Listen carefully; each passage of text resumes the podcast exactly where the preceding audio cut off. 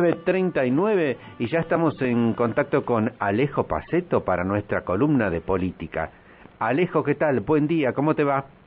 Mario, buenos días, ¿cómo andás? Muy bien, muy bien, acá andamos. ¿Todo, ¿Todo bien? Todo bien, cansados de hablar de política, viste que eh, se presenta uno, se presenta el otro. Ahora dice que bueno, que como ya cerraron esta suerte de, de grieta entre Cristina y Alberto acerca de quiénes van a ser los candidatos, van a comenzar a cerrarse en las provincias.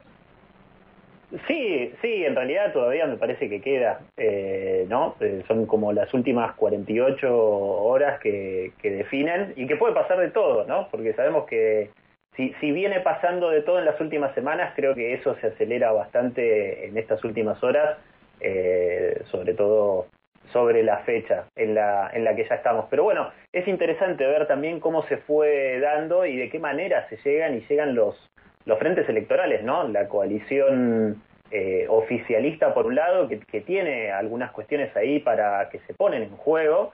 Siempre decimos, eh, las elecciones intermedias eh, son un test para los gobiernos, para los oficialismos. Por eso no les gusta.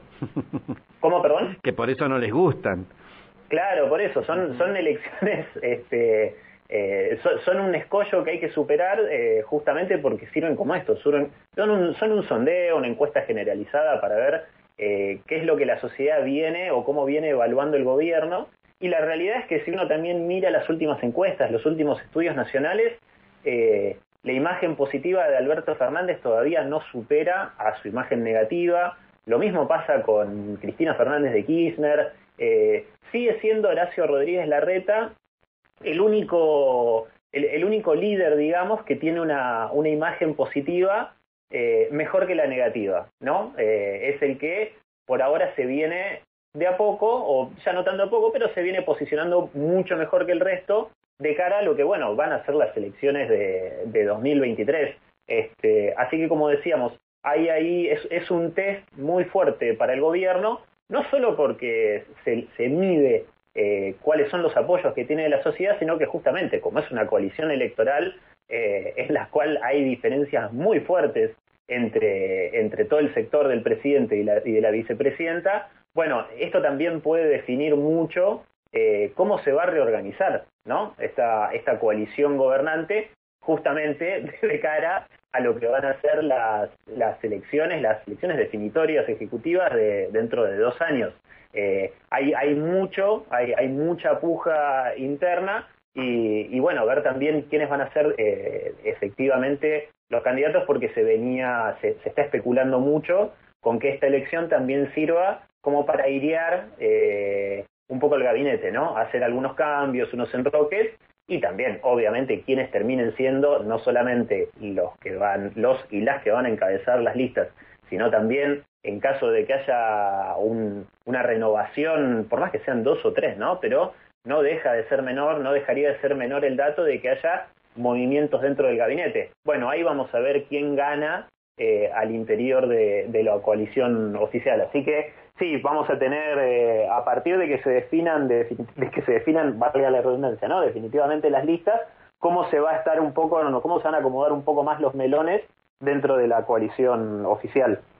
Claro, porque dentro de la coalición opositora a nivel nacional, eh, como vos decías hace un ratito, eh, si bien hay mucha puja entre los distintos sectores, los distintos nombres, como que son pujas que ya las conocemos. En cambio, las del Frente de Todos, como están en el poder, son este, pujas un poco más sangrientas, podríamos decirle, ¿no? Sí, además es, mucho de lo que siempre se venía especulando, eh, incluso desde que arrancó el gobierno, ¿no? Digamos, como que la que tenía realmente el poder dentro de la coalición gobernante era Cristina, en un momento como que Cristina se corrió, se corrió bastante en algunas cuestiones eh, de, peso de peso político efectivo, se corrió, digamos, de, le dejó un lado actuar al presidente, con, todo esto que tuvo que ver obviamente con los inicios de la crisis de la pandemia, pero bueno, llegada la época electoral eh, y también teniendo en cuenta mucho el, descontento, justamente esto que yo te decía antes, la, imagen de Alberto Fernández, si hacemos un poco memoria, ¿te acordás cuando, cuando hemos empezado a hablar que decíamos, Alberto arrancó eh, no su gobierno, pero sí por ahí las primeras semanas de, la, pandemia, de cuando comenzaron las restricciones, con una imagen positiva altísima. Digamos, casi eran, como se hablaba, de récords históricos de imagen La conferencia de prensa esa que daba con Kisilov y con este Horacio claro, Había como, una, había como una especie de primavera de imagen de la gestión positiva, ¿no? Estaba, estaba todo fantástico en ese momento. Bueno, no, pasaron un montón de cosas en el medio. Eh, y no ha sabido manejar bien, que esto también lo hemos hablado en, anteriores columnas, no ha sabido manejar eh, bien no solo la crisis de la pandemia, sino que no supo gestionar eh, especialmente la, comunicación oficial, ¿no? Eh, se han generado muchos ruidos internos, se han tratado de encarar batallas que no tuvieron éxito, que quedaron a mitad de camino, fueron, hubieron varios tiros en el pie por parte del, del gobierno, que bueno, internamente siempre se trataba de señalar que eran decisiones ¿no? de Alberto, que no escuchaba, que no hacía caso a los consejos de cómo comunicar mejor, mucha incertidumbre sobre muchas cuestiones referidas a, medidas o a decisiones del gobierno. Y también le pasó al gobierno, eh, que, es lo que creo que le pasó en líneas generales durante todo este tiempo, desde, desde que empezó la crisis de la pandemia, que es lo significativo, digamos, para usar como punto de referencia, hasta ahora, eh, o sea, que le sucedió hasta ahora, y es que siempre la oposición le terminó ganando la,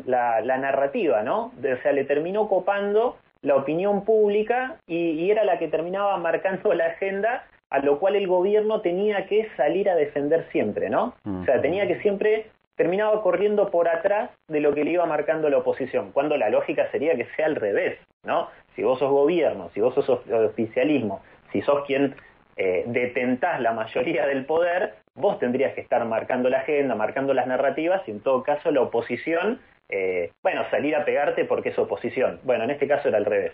Eh, y creo que eso fue desgastando mucho al gobierno y es, es parte de lo que explica por qué no puede levantar, eh, aparte de un montón de cosas, ¿no? Pero por qué no puede terminar levantando eh, la imagen positiva, que no es mala, digamos, la, imagen positiva que tiene el gobierno de Alberto Fernández no es mala, pero es mayor la imagen negativa, con lo cual eso sí representa eh, un problema y bueno, hay que ver, vamos a, obviamente, a estar atentos y a ver qué es lo que van a decir efectivamente las urnas, ¿no?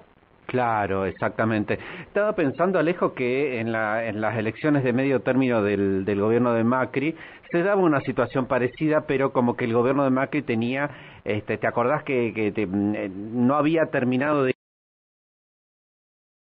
recibida este, y, y, tuvo un, buen acompañamiento de, de, de, los votos en la primera en la elección de medio término, ¿no?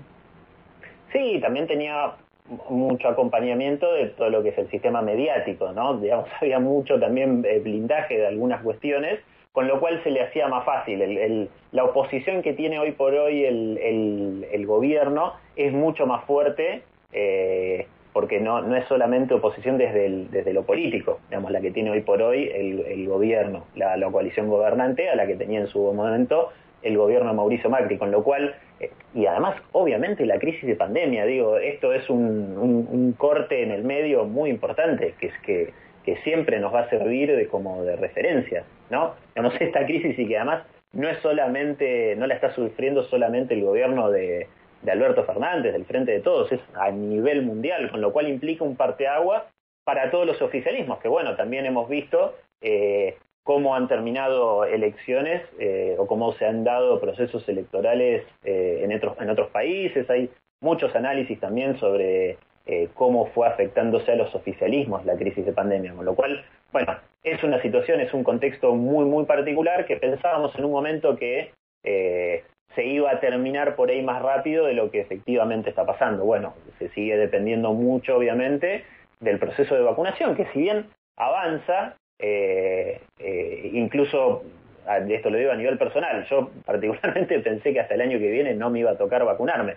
Bueno, hoy me toca la segunda dosis, por ejemplo, entonces eh, digo, hay, como una luz de esperanza, pero sigue siendo mucho más largo todo esto de lo que creíamos y eso obviamente repercute y es un desgaste en el gobierno, especialmente en cómo la crisis de pandemia, eh, digamos, pega eh, en lo económico, ¿no? Digamos, lo importante es esto, cómo pega en lo económico con una herencia que, que tiene el gobierno por parte del gobierno anterior, o sea, ya arrancó en una situación muy difícil, bueno, la crisis de pandemia la terminó por tirar y casi enterrar, ¿no?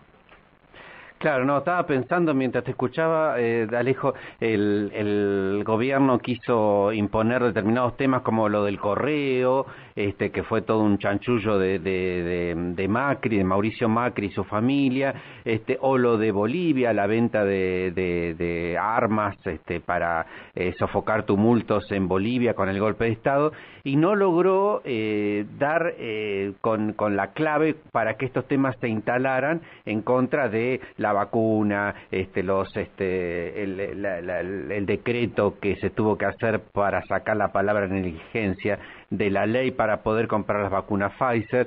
Este, es como vos decís, hay un problema de hasta de comunicación que no logra imponer ciertos temas, ¿no?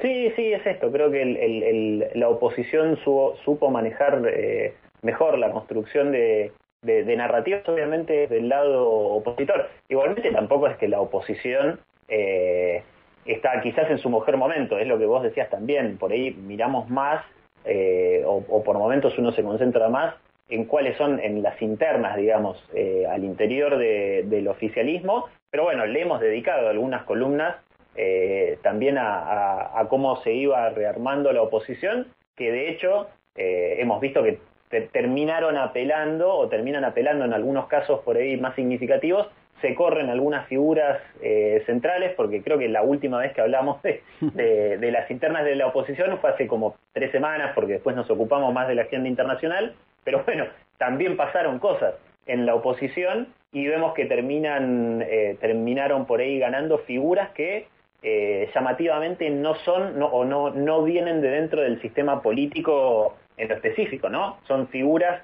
que no son apartidarias, pero que no, no, no son dirigentes, que no están ocupando algún cargo en algún distrito que, que gobierne la oposición, ¿no? Entonces, eso también me parece que es un, dato llamativo, eh, que no es tanto una marca de época, porque siempre, en el, digamos, aparecen figuras que, que tratan de presentarse como outsiders. Bueno, el tema de los outsiders por ahí estaría bueno para para recharlarlo en otro momento, ¿no? Pero, pero es llamativo también cómo eh, la oposición eh, ve que por ahí hay un desgaste de ciertas figuras o que puede terminar jugándole en contra, que sea, no sé, por ejemplo, Patricia Bullrich, eh, la, principal candidata, y bueno, terminan convocando a, una académica, ¿no? O, bueno, Facundo Manes es también un ejemplo, más allá de que él hace mucho, y lo hablamos en su momento, hace mucho que está siendo tentado por la política y que quiere participar. Bueno, efectivamente lo hizo. Son, son me parece, son, son puntos a, mirar y a tener en cuenta porque,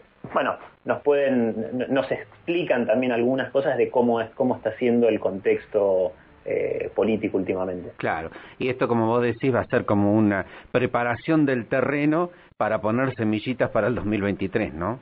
y están todos mirando 2023, eh, desde el oficialismo y obviamente desde la oposición, que aparentemente, o, digamos por lo que estamos eh, viendo, las figuras que, serían del, sector de Horacio Rodríguez Larreta son quienes están ganando mayor protagonismo, ¿no? Y en eso también eh, hay, que ver quiénes son las otras figuras dentro de la oposición que se bajaron para darle lugar o para tratar de no restarle votos en la interna a, a, quienes se decidieron dentro del espacio de Rodríguez Larreta, para que puedan crecer políticamente. Bueno, está todo en función eh, de lo que es 2023, que eso también termina demostrándote un poco eh, cómo la dirigencia política muchas veces, o la gran mayoría de las veces, eh, no mira cuáles son las principales preocupaciones de la gente, ¿no? Y termina pensando o armando estrategias en función de, bueno, eh, obviamente es el poder, ¿no? Que en definitiva es, es, lo que se busca, pero, pero, pero incluso dentro de cuáles son algunos eh, debates o, qué se habla en ciertos programas o cuáles son los temas que por ahí están ganando espacio en la opinión pública no terminan siendo las reales preocupaciones de la gente, que las siguen marcando las encuestas, ¿no? La economía, el desempleo, la falta de trabajo, la falta de perspectiva futuro, bueno, eso se ve muy poco en, los debates eh, que, hay dentro de la clase dentro de la clase política pero cuando cuando están en los medios no exactamente exactamente y porque a veces el show prima sobre la profundidad no y desgraciadamente sí es lo que termina pasando Alejo muchísimas gracias ¿eh? A vos, Mario, nos vemos la semana que viene. Nos vemos la semana que viene. Así pasaba la columna de política a cargo del titular de la Asociación de Ciencia Política de Neuquén, Alejo Paceta. Mario Rojas y Virginia Trifogli, con voz a diario. Un diario con vos.